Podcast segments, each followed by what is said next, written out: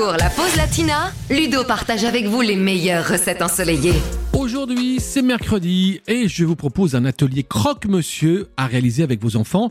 Si vous en avez bien sûr, sinon vous verrez, ça marche très bien aussi pour les grands.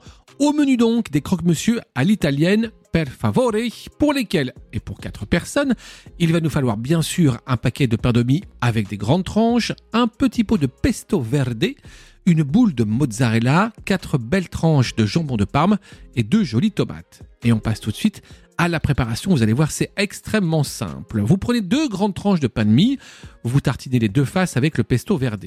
Ensuite, vous égouttez la mozzarella et vous la tranchez. Vous disposez une tranche sur une des faces au choix de votre pain de mie.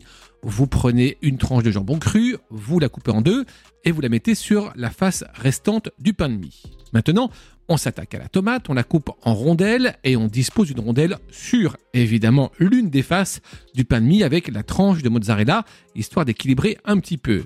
Et puis après, pour réaliser tous les croque-monsieur, c'est-à-dire qu'on en a environ pour 4 personnes, on recommence l'opération jusqu'à épuisement des aliments. Et bien sûr, dernière étape, on va enfourner nos croque-monsieur au four pendant, on va dire, 10 minutes à 180 degrés. Si vous avez carrément un appareil à croque-monsieur ou même un gaufrier, vous allez voir, ça marche très bien. Et on accompagne tout ça avec une petite salade de roquette ou alors, tiens, pourquoi pas, une salade de poivrons, des rouges, des verts, des jaunes.